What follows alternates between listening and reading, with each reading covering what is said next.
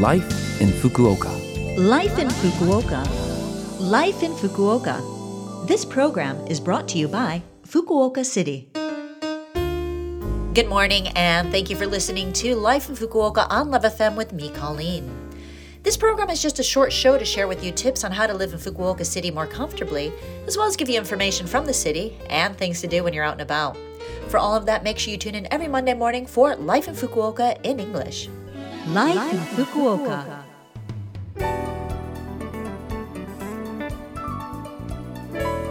Have you recently seen any mimosa flowers decorating the city streets? March 8th is International Women's Day, a commemorative day established by the United Nations to celebrate and protect women's rights and honor the accomplishments they've achieved. It's celebrated worldwide. Mimosa flowers symbolize International Women's Day.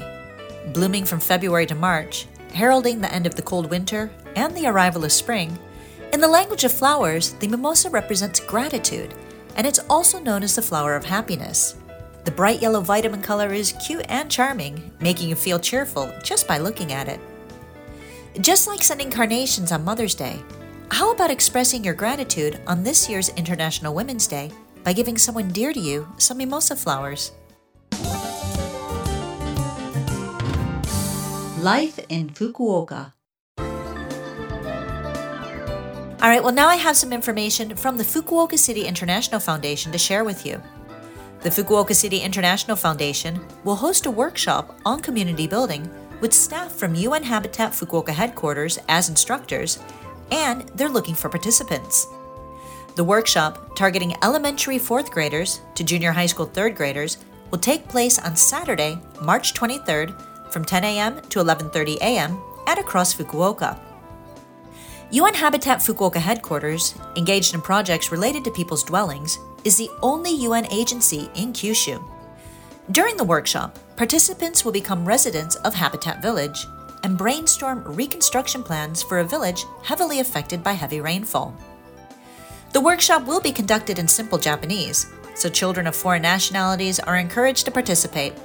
The Foundation is looking forward to the participation of everyone interested in the global activities of the United Nations.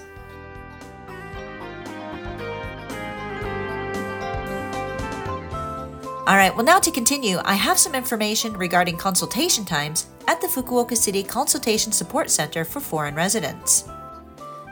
The Fukuoka City Consultation Support Center for Foreign Residents, on the first floor of the Fukuoka City International Center in Hakata Ward's Tenyamachi, aims to address the questions and concerns of foreign residents.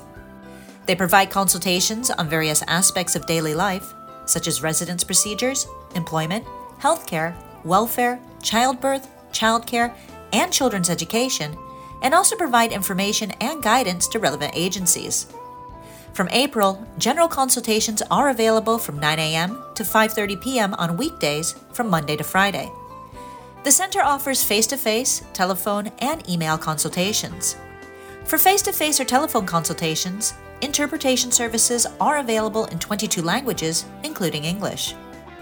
The address for the center is 41 Tenyamachi, Hakataku, Fukuoka City, and the phone number is 0120 661799.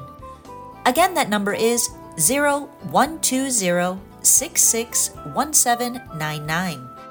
You can also use Line Call through the Foundation's official Line account. For more information, please visit the Fukuoka City International Foundation's website. And the service is free, but you do need to make an appointment. To find out how to make an appointment, please visit the Fukuoka City International Foundation's homepage or its Facebook page. The website address is fcif.or.jp. Again, that is fcif.or.jp. If there's anything that you don't understand, or if you still have questions, you can also contact 092 262 1744. Again, that number is 092 262 1744.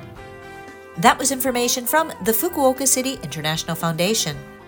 Life in Fukuoka.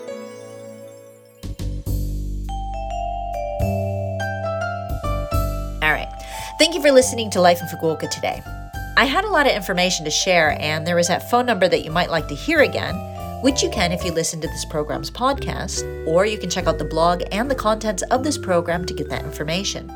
Just go to the Love FM website and look up this program's page. We're also asking for messages from our listeners.